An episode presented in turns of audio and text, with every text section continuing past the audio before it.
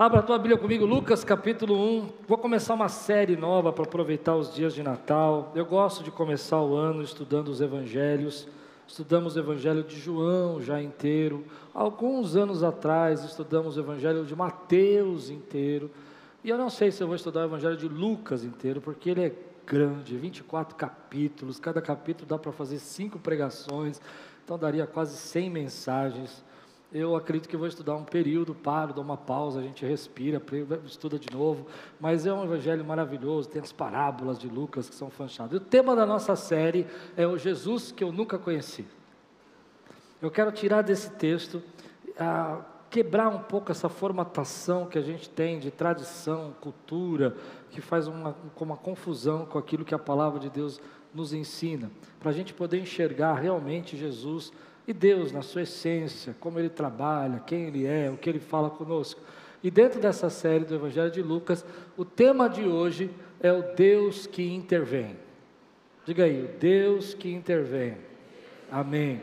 Lucas capítulo 1, versículo 5 ao versículo. Antes disso, eu esqueci de perguntar: França ou Argentina? Argentina? França?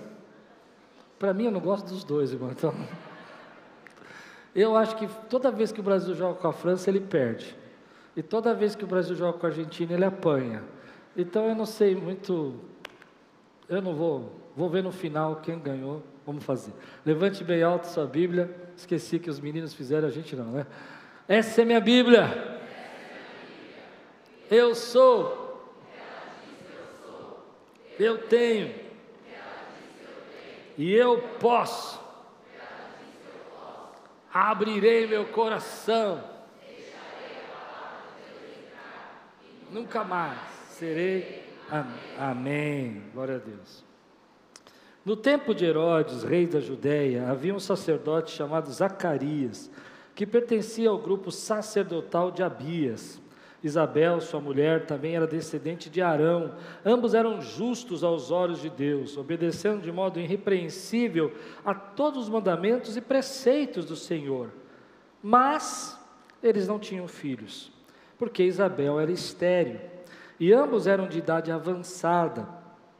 Certa vez, estando de serviço, o seu grupo, Zacarias, estava servindo como sacerdote diante de Deus. Ele foi escolhido por sorteio, de acordo com o costume do sacerdócio, para entrar no santuário do Senhor e oferecer incenso. Chegando a hora de oferecer incenso, o povo todo estava orando do lado de fora. Então o anjo do Senhor apareceu a Zacarias, à direita do altar do incenso. Quando Zacarias ouviu, perturbou-se e foi dominado pelo medo. Mas o anjo lhe disse: Não tenha medo, Zacarias, sua oração foi ouvida.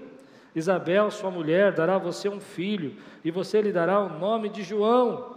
Ele será motivo de prazer e de alegria para você, e muitos se alegrarão por causa do nascimento dele, pois será grande aos olhos do Senhor. Ele nunca tomará vinho, nem bebida fermentada, e será cheio do Espírito Santo desde o seu nascimento.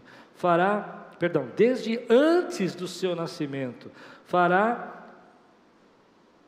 perdão, faz, ih, me perdi. Fará retornar muitos dentre o povo de Israel ao Senhor, o seu Deus, e irá diante do Senhor no espírito e no poder de Elias, para fazer voltar o coração dos pais a seus filhos e os desobedientes à sabedoria dos justos, para deixar um povo preparado para o Senhor.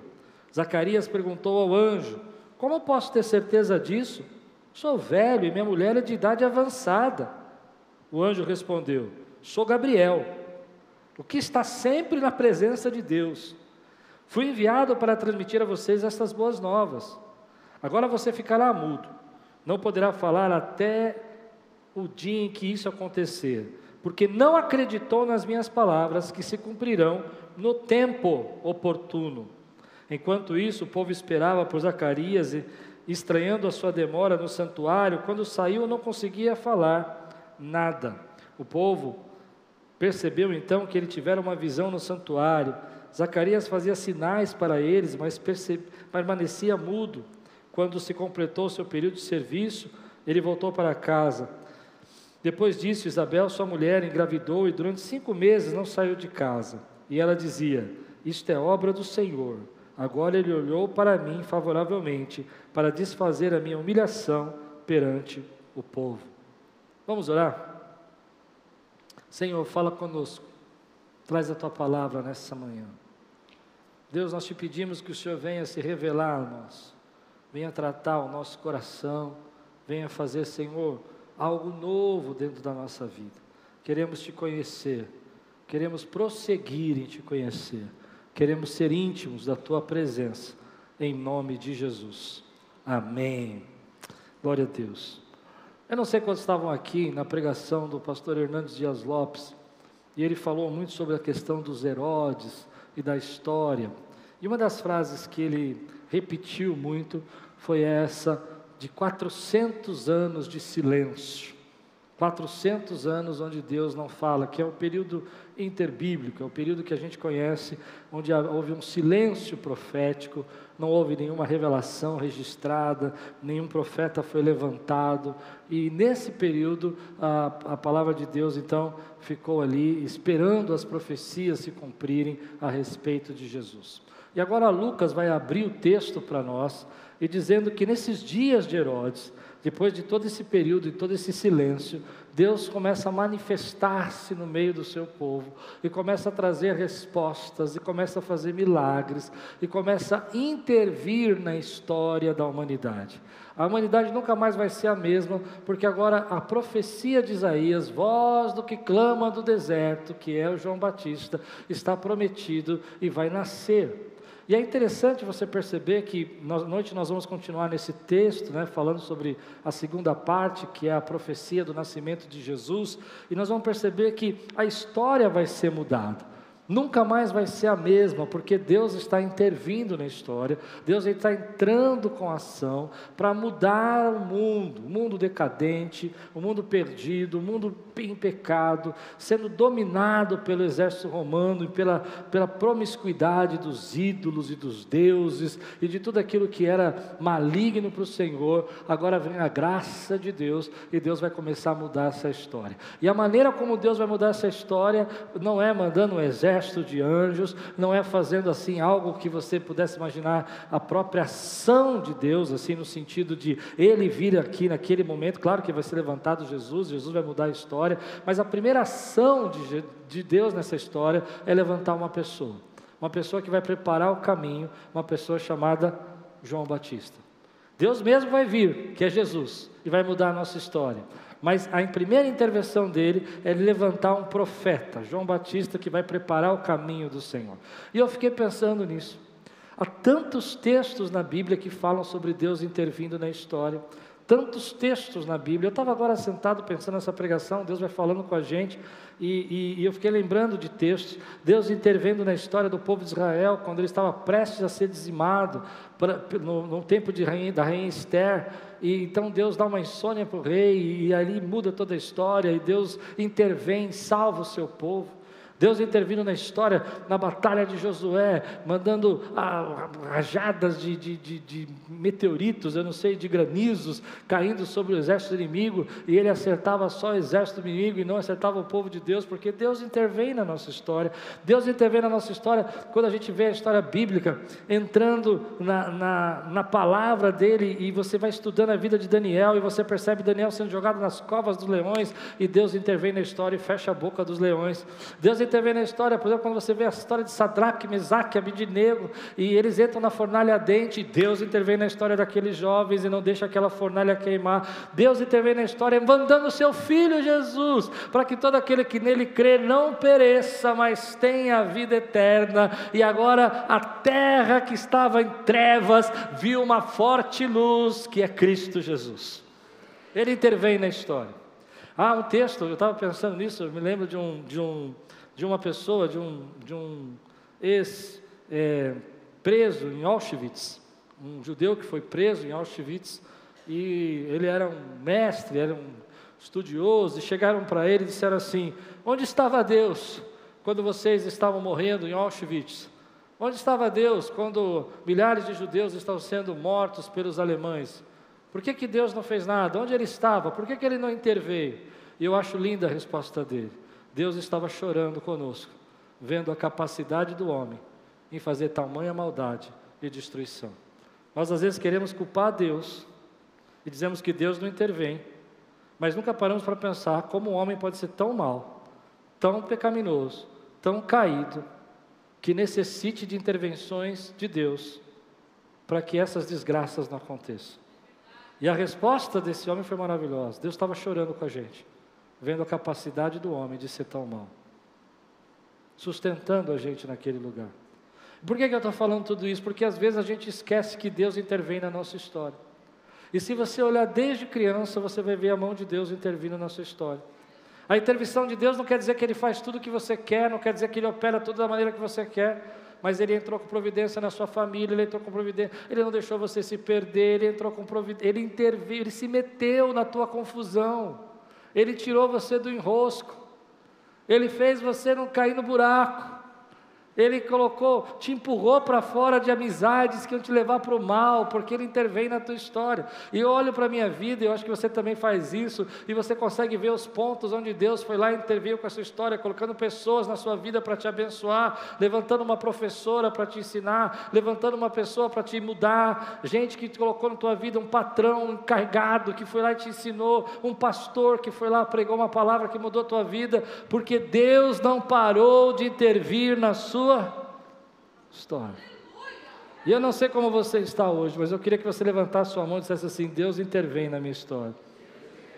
Como isso é importante para nós, porque às vezes a gente se sente sozinho, acha que não tem mudança, e Deus está vindo agora de novo na história da humanidade, dizendo assim: Eu vou mudar a tua história, eu vou mudar a história do mundo. Vai ter um antes de Cristo e um depois de Cristo. O mundo agora vai contar dessa maneira a sua história. O que aconteceu antes dele e ninguém na história da humanidade tem esse direito de ser falado antes e depois. Ninguém. Você não vai falar isso de nenhum outro, outra, outra, outra pessoa religiosa, se você for entender assim Jesus. Para mim, Jesus é Deus, não é uma pessoa religiosa, mas se você quiser entender assim, nenhuma outra pessoa religiosa tem um antes ou depois. Não tem antes e depois de Maomé. Não tem antes e depois de Buda. Não tem antes e depois de Shiva. O único que tem antes e depois é Cristo, porque só Ele tira o pecado do mundo, meu irmão, só Ele restaura a nossa vida. Ele intervém com a nossa história. Ele intervém com a nossa história. E agora mesmo eu creio que Deus está intervindo com a nossa história. Ele tirou você de casa, trouxe você para cá para falar com você, porque algo novo está começando na tua vida. Agora, é interessante quando a gente olha para esse texto, porque a gente vê essa intervenção de Deus e a graça de Deus e parece que algumas coisas estão fora do tempo. A Bíblia vai dizer isso no versículo 6 e 7, vai dizer bem claramente: ambos eram justos aos olhos de Deus, obedecendo de modo irrepreensível a todos os mandamentos e preceitos do Senhor, mas eles não tinham filhos, porque Isabel é estéreo. Guarde isso, que eu vou usar duas vezes isso aqui no texto hoje. Primeira, primeira parte: Isabel era estéreo e ambos eram de idade avançada. E primeiro eu quero usar essa ideia da idade avançada, porque quando Deus interfere na nossa história, os tempos são mudados. Vai haver uma mudança de tempo, como eu falei, antes e depois de Cristo. Vai ter uma mudança na humanidade. O tempo vai ser mudado. E você já deve ter estudado disso muitas vezes. Eu não gosto de ficar repetindo coisas que você já aprendeu, porque a gente tem que correr, né? Pouco tempo. Mas você já sabe que o tempo na Bíblia é dividido em duas maneiras. Tem duas formas de você explicar o tempo na Bíblia. A primeira é o cronos, de onde vem a nossa palavra cronologia, onde vem a nossa palavra cronômetro, que é o tempo medido por horas, minutos e dias e semanas. Nós estamos embaixo de um cronos, nós temos uma hora e pouco para acabar o culto. Esse é o cronos. Mas a maneira como a Bíblia diz que o tempo é contado por Deus é diferente. Deus não está debaixo do nosso cronos, Ele não está debaixo do nosso tempo, dias, semanas e horas. Ele está debaixo do kairos. E o que kairos significa? Tempo de Deus, que não é contado por dias, meses e anos. Então eu disse para você, 400 anos de silêncio, eu contei pelo cronos. Mas agora a Bíblia está dizendo que chegou o tempo de Deus, o kairos de Deus vai acontecer. Entende? E o que está acontecendo é que agora é o tempo das promessas de Deus se cumprirem, a voz do que clama dos desertos, e Lucas está dizendo, deixando claro para nós que essa é a profecia de Isaías, que ele é a voz do que clama dos desertos, ele é João Batista, vai ser a voz, está explicando isso para nós. Ele está dizendo, por que, que isso está acontecendo agora? Porque agora é o tempo de Deus, agora é o Kairós de Deus. Mas o que me chamou a atenção no texto é que Deus está vindo na história, mas parece que para a vida de Zacarias está fora do Cronos. Porque a Bíblia vai dizer duas vezes que ele tem idade avançada, uma idade que já passou, não é mais tempo dele ter filho, não é mais tempo dela ter filho, não é mais tempo das coisas acontecerem na vida dela, o tempo acabou. Você já se sentiu assim, que o teu tempo passou? que agora aquilo que tinha que acontecer na tua vida não aconteceu até agora, que se não aconteceu não vai acontecer mais, que se você não teve essa oportunidade, se você não casou até os 30, você não casa mais, se você não ficou rico até os 20, você não fica. Eu não sei o que você pensa. Eu me lembro que eu pensava assim, queria medir as coisas de Deus pelo cronos, pelo tempo, pelo time. E eu dizia, Deus, se essa igreja não acontecer algo com ela e ela não crescer até os 40 anos, eu vou deixar o ministério. E ela não cresceu até os 40 anos. E Deus falou: Você vai deixar o ministério?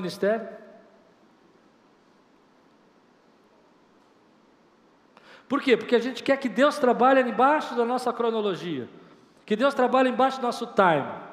E Deus vai dizer para nós nesse texto que Ele não está debaixo do nosso time, Ele está debaixo do tempo dele. E que, embora o tempo de Zacarias ter filho já acabou, ainda é tempo de Deus operar e responder às orações dele, ainda é tempo de Deus falar aquilo que ele precisa, ainda é tempo de acontecer as promessas de Deus na vida dele. Quando Deus intervém na nossa história, não está embaixo da nossa cronologia, mas está embaixo do tempo de Deus. Então tem algumas coisas que você acha que já passou o tempo para você, e Deus está dizendo: ei, você pode pensar que passou o tempo, mas eu sou o Deus que fiz na vida de Zacarias fora do tempo, e eu faço fora do teu tempo, porque eu não estou debaixo do teu time, eu estou debaixo do meu tempo, e o teu tempo é soberano. Eu acho isso fantástico, porque quantas vezes a gente fica triste, frustrado, olhando para Deus assim: Senhor, olha quanto tempo eu estou esperando isso. E Deus está falando assim: Eu estou no meu Kairos. Vai acontecer no meu tempo, não no seu. Você conta com dias, anos e meses, eu conto por história, por acontecimento, por fato. Eu opero. E por mais que para você pareça que está atrasado, está acontecendo exatamente na hora que tem que acontecer, porque esse é o tempo de Deus mudar a história. É isso que está acontecendo no texto. Deus está mudando a história, porque é o tempo de Deus operar a história, é tempo de Deus mudar a história. Então, hoje eu fico pensando quantas coisas você está dizendo que não vão acontecer mais, e Deus está dizendo para você: eu intervenho, eu entro na tua vida, eu sou Deus que me meto na tua história, eu sou Deus que muda a tua vida, e eu sou Deus que não trabalha no seu tempo. Para você pode ser que está demorando muito, para mim só está começando. É o momento exato, é a hora exata é o momento certo, que o mundo está pronto para receber o meu filho. É por isso que eu sou Deus, que trabalho no meu tempo, não no seu tempo. Muita gente desiste dos promessas, muita gente desiste dos planos, muitas vezes abandona, como o próprio Zacarias vai fazer aqui no texto, vai ficar incrédulo daquilo que Deus pode fazer. Eu acho isso fantástico, mas não vou adiantar a pregação. Ele é um Deus tão poderoso, tão maravilhoso, que ele vai dizer no texto da noite, na continuação dessa palavra: não há nada impossível para Deus para dizer que você está velho, para dizer que você não pode, para dizer que você a oportunidade passou, que a tua chance já foi, porque Deus é Deus que intervém na tua história. E no tempo dele, e na hora dele. Mas é interessante que o texto vai mostrando para nós e vai revelando um Deus tão maravilhoso que às vezes a gente não percebe alguns detalhes desse Deus. Olha o que diz o versículo 8 a 13. Certa vez, estando a serviço do seu grupo, Zacarias estava servindo como sacerdócio diante de Deus. Ele foi escolhido por sorteio. Deixa eu explicar. Naquela época havia muitos sacerdotes da tribo de Levi e um era escolhido para entrar e cuidar do templo. E isso era feito por sorteio. Então, quem ganhava esse sorteio para entrar e cuidar e, e acender o incensário, trocar os pães, era como se fosse o momento mais importante da vida de um sacerdote, porque ele estava entrando no templo. Ele foi criado para isso, ele foi preparado para isso. Mas o interessante é que isso podia não acontecer, se ele não fosse sorteado. Podia passar anos e anos dele ser sacerdote e não acontecer. Então, esse é um momento especial na vida de Zacarias, porque ele foi separado, e é isso que Lucas quer mostrar para nós que ele está sendo levado. Ele já falou que ele é um homem íntegro, que obedece a palavra, que ele é uma pessoa que serve a Deus. Você lembra isso no primeiro versículo que eu li? E agora ele está mostrando como ele era um sacerdote íntegro, para entrar no santuário do Senhor e oferecer incenso. Incenso significava o quê? As orações, as orações do povo de Deus que estavam orando. Havia um povo orando lá fora, uma pessoa só poderia entrar no templo, e esse é Zacarias, e ele vai acender o incensário, representando as orações. E olha o que acontece: quando ele está ali oferecendo, a hora de oferecer o incenso, o povo todo estava orando lá de fora, então o anjo do Senhor apareceu a Zacarias à direita do altar. Olha que isso é muito importante. À direita do altar, ele apareceu a Zacarias e à direita do altar do incenso. Então quer dizer o seguinte: que aqui está o altar de incenso, à direita está o anjo do Senhor, e atrás do altar de incenso tem ah, o véu que separa do Santo dos Santos. Dá para entender o ambiente que está formado? Ali é o Santo dos Santos que representa a presença plena de Deus, onde está a arca da aliança. O véu separa, o incenso que apresenta as orações os incensos que apresentam as orações, e o sacerdote que está servindo, um só pode entrar, o povo orando lá fora, e de repente aparece um anjo chamado Gabriel, que está à presença do Senhor, assim como o sacerdote está na presença agora do altar, e diz assim: ah, Tuas orações foram ouvidas. Que coisa maravilhosa. Mas você vai ver que coisa linda, como Deus não esconde nada para nós na Sua palavra, a Sua palavra é viva e eficaz. Então, a primeira coisa que me chamou a atenção nisso, eu queria trabalhar com você, é que esse Deus que intervém, esse Deus que é bondoso, que está embaixo do tempo dele, também vai mostrar na nossa Bíblia que pessoas boas, pessoas que servem a Deus, como Zacarias, sofrem. E às vezes a gente não consegue entender isso. A Bíblia está dizendo que esse homem é íntegro, é um sacerdote, ganhou o prêmio da vida dele de servir no altar, mas está sofrendo. A sua mulher é estéril, a sua esperança de ter filho já acabou e ela tem idade avançada. O problema é que nessa época ser estéreo e não ter filhos era diferente, era uma vergonha. Você vai ver que no último versículo da Bíblia que eu li hoje com você, esse versículo que Isabel diz, ela fala assim: Deus retirou de mim a minha vergonha. Está escrito lá. A Bíblia está dizendo para nós. A dor que ele está passando, a angústia. Isso me chama atenção, porque a gente tem uma ideia de que pessoas que são cristãs, que são fervorosas, não passam por problemas na sua vida. Não tem crise no seu casamento. Crente tem crise no casamento. Não tem problema de saúde. Crente tem problema de saúde. Não tem problema financeiro. Crente passa problema financeiro. Cristãos passam problema financeiro. A gente sofre lutas. E a Bíblia, no primeiro capítulo, dizendo que Deus intervém na história da humanidade, está mostrando que Deus tem servos que estão sofrendo, que estão servindo no altar, que estão trabalhando na obra, que são sacerdotes na presença de Deus.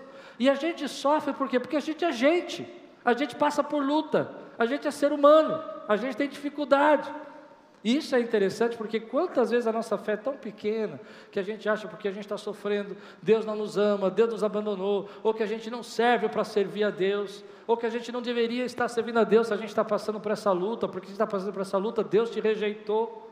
Mas está lá, Zacarias, embaixo de luta, servindo no altar, entregando a oferta dele, sabendo que ele está sofrendo, mas ele continua servindo. Então, há uma lição para a gente tirar. Nós passamos por dificuldades, sim. Nós passamos por luta, nós passamos por problema, nós somos seres humanos. Tem momentos na nossa vida que a crise acontece, que as lutas vêm, mas eu gosto de pensar assim: qual é a diferença então, ser um cristão, ser alguém que serve no altar do Senhor e passa por luta? O que, que me adianta estar na casa de Deus adorando, servindo no altar, se eu passo por dificuldade? O que, que vai fazer de diferença na minha vida então, se eu sou como qualquer outra pessoa? E o texto vai dizer: eu teria muitas respostas, podia usar a Bíblia inteira para responder isso para você, mas eu vou usar uma só que está no texto, que eu acho maravilhosa. O anjo apresenta-se diante de Zacarias e diz: Tuas orações foram ouvidas. Eu não sei se isso basta para você, mas saber que eu tenho um Deus que ouve a minha oração, que tem um Deus que quer ser íntimo, me conhece, vê o que ninguém vê, sabe do choro que ninguém sabe. Quando você tranca a porta do teu quarto e chora, ele ouve o teu choro. Quando você faz um pedido no seu coração que ninguém sabe que você pediu, ele escuta o pedido, ele ouve, ele escuta a tua oração desesperada, a oração de, do último minuto, a oração que você faz no carro, a oração que você faz em casa, ele ouve a tua oração. Deus não rejeita a oração, oração é alimento. Qual é a diferença? É que eu tenho um Deus que me ama, que me escuta, que intervém na minha vida. Não um Deus que faz tudo o que eu quero. Não um Deus que faz tudo o que eu penso que seria melhor para mim. Não um Deus que trabalha no meu time. Mas um Deus que está debaixo do seu tempo e sabe o que é melhor para mim e ouve a minha oração. E eu vou dizer algo para você, se você crê, se tem dois, dois, três irmãos aqui que creem, me ajuda agora a pregar. Meu irmão, Deus está ouvindo a oração dessa igreja agora. Deus não parou de ouvir a nossa oração. Deus não parou de atender a oração de um segundo, aquela oração de Neemias, sabe? O copeiro do rei, que ele fala: Deus me ajuda, que agora abriu uma porta, e Deus ajuda, ele vai reconstruir ali os muros. Deus não rejeita a tua oração. Nós sofremos, nós passamos por luta. Deus intervém, mas não intervém do jeito que a gente espera, nem no tempo que a gente quer, mas Ele não rejeita a nossa oração. Ele para do teu lado e fala: Zacarias, eu sei que você é íntegro, eu sei que você é bom, eu sei que você está sofrendo, mas eu escuto a sua oração. Eu sei que você está passando. E pensa bem comigo: quantas orações você já teve respondido? Quantas vezes você clamou e Deus abriu uma porta? Não é demais? Não é demais Saber que o Criador do universo, o El Shaddai, o Todo-Poderoso, o Alfa e o Ômega, o princípio e o fim de todas as coisas, ouve o que você fala para Ele. Se nem nossos amigos querem ouvir o que a gente fala. Não é verdade o que eu estou dizendo? Tenta contar uma história triste para o seu amigo. Ele fala: tá bom, tá bom, vai passar, vai passar. Não é assim que o ser humano faz? É verdade, André? Você está sofrendo, faz... não, não, você chora demais, você chora demais. Vai, continua, continua. Vai demorar muito essa história? Você não faz assim, né? A pessoa está contando a história para você e faz. Porque está demorando muito. Já fez isso? Eu já fiz. A pessoa está contando uma história longa. Faz que está dormindo. Deus não rejeita a tua oração. Ele te vê. Ele vê quando você fecha a porta do teu quarto. Chora em silêncio. Ele escuta. Mas isso não quer dizer que cristão não sofre. 400 anos de silêncio é quebrado, mostrando para a gente que tem gente fervorosa, gente boa sofrendo, mas que Deus está ouvindo a nossa oração. Não pare de orar, não pare de clamar, porque Deus não interveio no seu tempo, porque Deus não usou a intervenção que você esperava. Continue com fé, crendo que Ele ouve a tua oração, que Ele não rejeita a tua oração. Esse é o nosso Deus. Mas eu amo Zacarias. É um dos profetas, da, um dos sacerdotes da Bíblia que eu mais gosto, por causa disso. Disso. E eu acho que você vai gostar também. Está preparado? Olha que coisa maravilhosa. Lembra que a nossa série é um Jesus que eu nunca conheci. Hoje, especificamente, Jesus nasceu ainda, é um Deus que eu nunca conheci. Zacarias perguntou ao anjo. Zacarias perguntou a quem? Ao anjo. Acho maravilhoso. Esse é gente como a gente. Zacarias é cara que nem eu. Olha o que vai dizer. Como posso ter certeza disso? Não é fantástico? Eu acho, gente, você não percebeu o que está acontecendo aqui? Ele está dentro do templo, servindo no, no altar, no incensário. Um anjo aparece do lado dele. Não tem ninguém que pode entrar lá. Ele está sozinho. O anjo fala para ele: Zacarias, Boas novas para você. Tuas orações foram ouvidas. Ele olha para o anjo e faz uma pergunta que a gente às vezes faz para Deus e não percebe. Como é que isso aqui vai acontecer, Deus? Eu amei isso. Eu amei. Não venha dizer que você nunca fez isso para Deus. Tantos sinais que Deus te deu. Tudo bem, um anjo não apareceu para você, por isso que eu gosto dele, porque ele vai além. É um anjo. Eu acho legal a resposta de Gabriel. Ele falou: escuta aqui, o que você está pensando que eu sou? Eu sou o anjo que, que assiste na frente do Senhor. Não é legal a resposta que ele dá? Mas não é legal você perceber que gente que teme a Deus, gente que serve ao Senhor, tem também fraquezas na sua fé. E que às vezes a gente não percebe que a nossa fé fraqueja. E que às vezes a gente está fazendo tudo certo, está servindo a Deus, está amando a Deus, está cumprindo os nossos votos, está fazendo o que Deus tocou no nosso coração, mas nosso coração está enfraquecido. E a pergunta dele é maravilhosa, porque o anjo está do lado do incensário que representa a oração. E o anjo chega a dizer assim: a sua oração, acho que vocês não estão entendendo, foi a vida. E ele servindo o incensário, que representa as orações ouvidas. E ele olha para o anjo e fala assim: Como é que eu posso crer nisso? Eu já sou velho, não está no tempo, não está no time. Deus não interveio até agora. A minha mulher é estéreo, não teve nenhuma intervenção de Deus. Eu amo isso. Eu amo porque às vezes nós temos uma ideia que Deus nos rejeita quando nós estamos com a nossa fé enfraquecida. Que Deus vai olhar para nós com ira. E que por causa da nossa fé enfraquecida, algumas coisas não vão acontecer na nossa vida. É verdade, nós vamos ver isso no Evangelho de Lucas, alguns textos, Marcos, Mateus também falam, que Jesus muitas vezes disse, muitas vezes ele disse assim: se é possível, se crês, verá a glória de Deus, tudo é possível que crê. Se você tiver fé como um grão de mostarda, Jesus falou isso. Mas também a Bíblia está dizendo para nós aqui que tem momentos que a nossa fé ela está fumegando, ela não é uma, uma chama acesa, ela é apenas um pavio que fumega. Sabe aquele paviozinho que está com fogo, mas está só fumacinha? E Deus não apaga o pavio que fumega. Deus não apaga o pavio que está fumegando.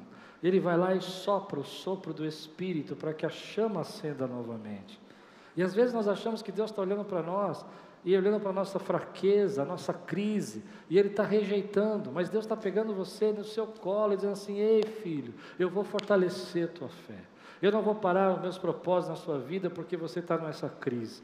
Eu não vou parar no propósito da sua vida porque você deixou de crer. Eu vou continuar operando na tua vida. Recentemente eu tive essa experiência que eu fiquei doente e eu recebi muitas promessas de Deus, muitas promessas de Deus. Eu me lembro uma vez estava pregando na igreja de um amigo, pastor Virto, eu estava subindo no altar em abril ano de, desse ano e eu estava super bem, estava tudo tranquilo, já estava fazendo, terminando meu tratamento pós-Covid. E ele pegou a bola, me abraçou assim, olhou para mim e falou assim: Olha, Deus está falando para mim que a sua saúde não está bem, mas Deus está entrando com providência, Ele vai curar você. E eu quase falei assim: Misericórdia, agora que eu estou bem. Não entende? E aí eu entrei, fui e tal, e recebi tantas promessas de Deus, mas quando eu passei por o vale, quando eu passei pela, pela dor, Alguns momentos eu chegava para Deus e falava assim: e aí, Deus? Você já fez isso alguma vez? E já fechava os olhos e ficava esperando apanhar. Já fez isso alguma vez? Mas Deus, na sua graça, pegava e soprava sobre o pavio que estava fumegando e falava: Ei, tem uma Roma para chegar, tem uma história para cumprir, tem algo para fazer. Deus hoje está pegando você, dizendo para você que Ele intervém na tua vida, que é no Cairós dele, não no seu e que Ele não vai apagar essa chaminha tão pequena, mas Ele vai fazer acender, vai botar fogo nessa chama. Que às vezes a gente acha que Deus vai nos rejeitar, porque a gente não entende que a gente, como justo, como servo, como alguém que ama a Deus, também sofre, mas Deus não rejeita você, Ele abraça você. Ele pega você no colo, e é isso que Deus está fazendo nesse texto. Ele vai falar, eu fiquei espantado porque a minha primeira reação era dizer assim: Ah, você não creu? Então vai ficar sem. É assim que a gente agiria. Eu estou falando para você que vou fazer e você não está acreditando, então agora você vai, não vai receber. Mas não é isso que o anjo fala. Mas há um peso, há uma responsabilidade, isso há, sobre a nossa incredulidade. E a gente precisa entender isso. Que isso precisa ser revelado diante de Deus. Não vai impedir, talvez, o propósito. Muitas vezes, é claro, você vai ficar na sua incredulidade, então você não vai receber. Mas nesse texto aqui, Deus está mostrando para nós que Ele sabe a sinceridade do seu coração. E Ele sabe carregar você no colo. E talvez hoje você esteja só com um paviozinho aí, fumegando, uma esperança, uma chama de fé, algo que arde o seu coração. E Deus vem até você e diz assim: Ei, eu não rejeitei a tua oração, eu continuo ouvindo a sua oração tremendo. Mas olha o que vai acontecer, isso me assusta um pouco. Embora eu, eu goste de ver isso na Bíblia, ver pessoas que são como a gente, gente serva, gente que ama Deus, mas que tem dificuldades e passa por lutas, Deus não rejeita, Deus continua operando. Eu vi uma história essa semana muito, muito legal. Um amigo querido, amado, ele, uma pessoa muito especial, ele ficou viúvo na pandemia, ficou viúvo. Sofreu demais, sofreu muito, muito, muito, muito. E um dia ele falou com Deus assim: Senhor, eu não aguento mais ficar sozinho. Estou sofrendo muito. Me ajuda. Não sei o que fazer. Não sei como vou fazer. E de repente ele estava no culto e olhou para o lado, ele viu uma irmã que fazia muitos anos que ele não via, desde 2013, e ela estava lá assistindo o culto. Mas ele não falou com ela, mas o coração acelerou. Achei legal. Mas ficou em silêncio. Muito legal isso, muito legal. Bom, essa irmã então recebeu uma visita de uma profeta na casa dela. E a profeta disse assim: Olha, Deus já preparou a pessoa para você, e já preparou quem você vai casar. Ela falou: Misericórdia, estou fora, já faz dez, quase 10 anos que eu estou sozinha, não quero ninguém. Aí a profeta disse: Você tem que receber. Falou: Não vou receber, não. Vou receber, não. Bom, eu gostaria que às vezes Deus fizesse isso comigo. Se eu falasse não, Deus falasse assim: Vem cá, filho, eu vou te explicar. Mas aí ela falou que não ia receber nada, que não queria saber disso. Passou uma semana, a profeta ligou para ela de novo. Não seria legal Deus fazer isso com a gente? Você fica meio com dúvida e Deus ligar duas vezes para você? E ela ligou e falou assim: Ó, Deus está falando para mim que você ainda não recebeu. Já está te esperando, está pronto. Aceita o que Deus tem para você. E aí então ela foi dormir. Não, primeiro ela fez uma oração. Ela disse assim: Senhor, eu, eu sei que o Senhor tem o melhor para mim, sei que o Senhor sabe o que é bom para mim, sabe o que eu preciso. E ela eu aceito o que o Senhor tem para mim. E ela foi dormir. E ela sonhou naquela noite com meu amigo. Deus não é bom demais? Porque se sou eu, eu falo para minha filha, eu vou te dar, ela fala, não creio, eu falo, então não vai receber mais. A partir de agora você está fora, perdeu. Vou dar para tua irmã. Não é assim que a gente faz? Deus, na sua misericórdia, ligou de novo. Falou, está demorando para aceitar. Mas você precisa aceitar. E aí então eles se encontraram, estou encurtando um pouco a história para não ficar muito longo, mas eles se encontraram e estão namorando agora. Olha que coisa linda, né? Deus é poderoso, Deus é poderoso, Deus é poderoso. Eu creio que Deus responde a nossa oração desse jeito. E eu creio que às vezes na nossa incredulidade, Deus não apaga o pavio que está fumegando na tua vida.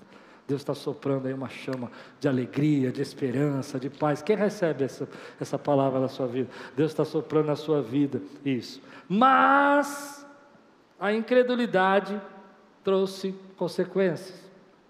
E eu gosto disso, porque às vezes a gente fica na incredulidade com Deus, né? Você já fez isso? Deus, mas um sinal. Deus, se chover assim é Ele, se chover assado não é Ele. Põe um novelo de lã com um algodão, um novelo de algodão para fora. Já fez isso? Não fez? Vocês vão ver. Ai meu Deus. Quando eu era criança, eu li uma história de Josué. De que é a história do Gideão? Isso. A história, obrigado. Gideão, que ele põe o novelo de lã, se está molhado é para isso, não está molhado. E eu queria namorar uma menina lá, e aí eu falei, Deus, já sei como eu vou fazer se é para namorar essa menina. Aí eu pus o novelo dela. Só que a menina, eu não gostava muito dela, mas minha família queria que eu, que eu conhecesse a menina e tal. Meu irmão ficava no meu pé, e aí eu pus o novelo. Aí no dia seguinte apareceu molhado. Eu falei, não, Deus, então valeu, vou fazer de novo. Ai, meu Deus. Quando a gente começa a fazer muitos sinais com Deus, as coisas complicam um pouco. E é isso que o texto vai dizer para nós. Ele vai dizer que Zacarias, de uma certa forma, está pedindo um sinal. Como é que eu vou crer nisso? Qual é o sinal que eu tenho disso? E o anjo vai dar um sinal que não é legal. E às vezes os sinais que a gente pede para Deus, a gente acha que Deus vai dar um sinal. Não, Senhor, eu preciso que o Senhor me dê um sinal, que o Senhor está comigo. E Deus fala: tudo bem, eu vou te dar um sinal que eu estou com você. Vou te mandar embora, vou deixar você desempregado, para você aprender que sou eu que te sustento e não seu patrão. Cuidado com o sinal que você pede. Cuidado. Senhor, eu quero saber se o Senhor é o Deus mesmo ontem, hoje, eternamente. Amém. Vou te dar uma enfermidade aí para você crer que eu curo, que eu resgato, que eu sou que eu te abençoo. Às vezes a gente acha que os sinais de Deus, não, Senhor, me dá um sinal da tua bênção na minha vida, porque eu vou chegar no meu trabalho e vou ser promovido. E Deus fala: não, o sinal que eu vou te dar, que eu estou com você desde a tua infância, desde que você nasceu, quando ninguém, ninguém, ninguém imaginava, eu já era com você. São coisas totalmente diferentes que a gente espera. Cuidado. Embora a gente, Deus pegue a gente no colo e assopre o pavio que não fumega, chega uma hora que a gente tem que tomar cuidado. O anjo está do lado dele, o altar, de incenso que representa as orações. O anjo diz que a oração foi respondida, ele reconhece que é um anjo, mas mesmo apesar de toda essa atmosfera mudada, toda essa presença de Deus, ele fala: Como é que eu vou crer? E Deus fala: Tudo bem, eu vou te ajudar. Eu vou te dar uma força na tua fé. Sabe qual é a força que eu vou te dar? Você vai ficar mudo. Eu acho isso legal. Me lembro uma vez orando muito com Deus, pedindo uma resposta para Deus. Deus já tinha me dado uma, duas, três, quatro respostas. E eu continuava orando, pedindo para Deus falar. E Deus falou comigo assim: Vou te dar um sinal. O sinal de Zacarias. Quer? Aliás, eu esqueci de fazer uma brincadeira com isso, maravilhosa. Zacarias era um servo de Deus, temente a Deus e ficou mudo. Sabia que o profeta Ezequiel era um servo de Deus, temente a Deus, profetizou sobre os vales dos ossos secos e ficou mudo. Sabia que o Klaus é um profeta de Deus e ficou mudo por dois dias? Não gostou? Não é sensacional? Deus é bom demais. Mas vai pedindo sinal para Deus para ver onde você vai parar. Vai pedindo sinal. E Deus, eu me lembro que nessa época eu pedindo sinal para Deus e falando com Deus, e Deus falou assim comigo: Eu vou te dar o sinal de Zacarias, você quer? Eu falei: Não, não, Deus, tá bom, já entendi, eu já recebi. Porque a gente não percebe que Deus, por mais que Ele nos levante, Ele nos ame, Ele, Ele, Ele cuide de nós e fortaleça a nossa fé, Ele não aceita a nossa incredulidade. E às vezes, quando você pede para Deus fé, qual que Deus te dá para você ter fé? Bênçãos, te dá problemas, porque é nos problemas que você começa a ter fé, não são nas bênçãos.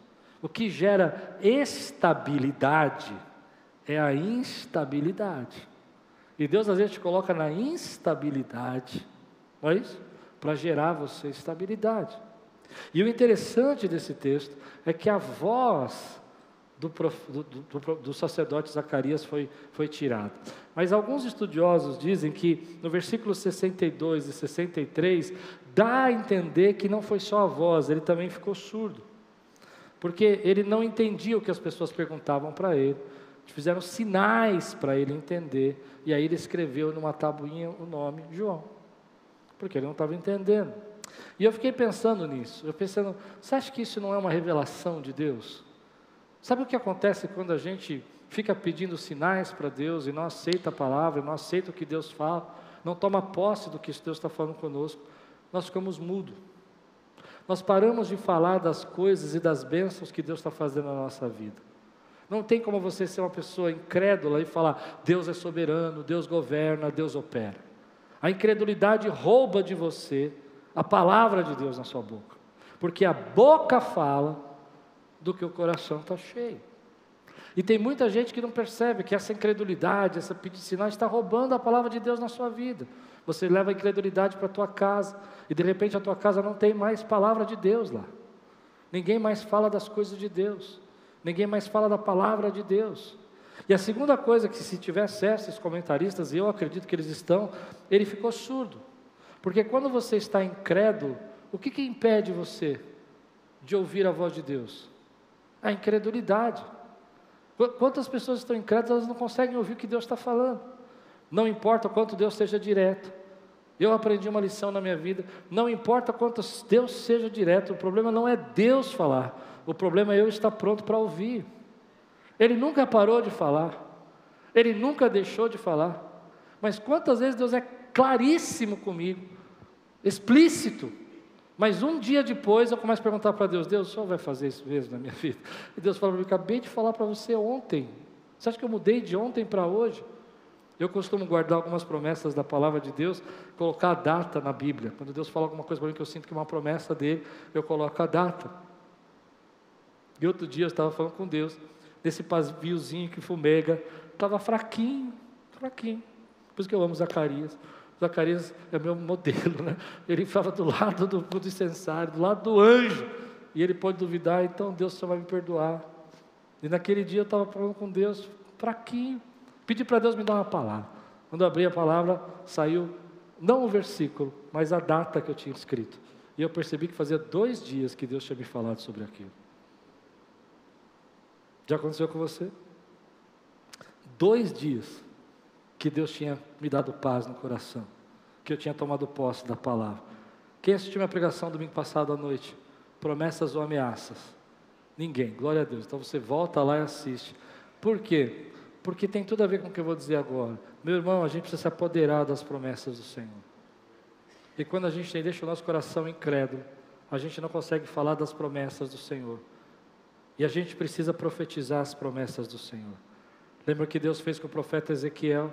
Ele pegou levou o profeta até o vale de ossos secos e olhou e disse para ele assim: Pode esses vales de ossos secos voltarem à vida? Tremendo, né? A resposta de Ezequiel não é uma resposta muito cheia de fé. Ele diz: Senhor, tu sabes. Só o Senhor sabes. Então Deus fala para ele: profetiza. Abre a tua boca e profetiza sobre os vales de ossos secos. Então ele começa a profetizar e os vales e os ossos secos começam a criar carne, músculos. O que, que Deus quer ensinar para a gente? É que a gente tem que profetizar sobre o vale de ossos secos da nossa vida. E às vezes a gente está cheio de incredulidade que a nossa boca não consegue falar. Talvez você esteja passando momentos difíceis, você precisa dizer, Deus, Tu és poderoso sobre a minha vida, o Senhor opera milagres, o Senhor ainda é o mesmo. À noite Deus vai falar isso para nós. Não há nada impossível para o Senhor.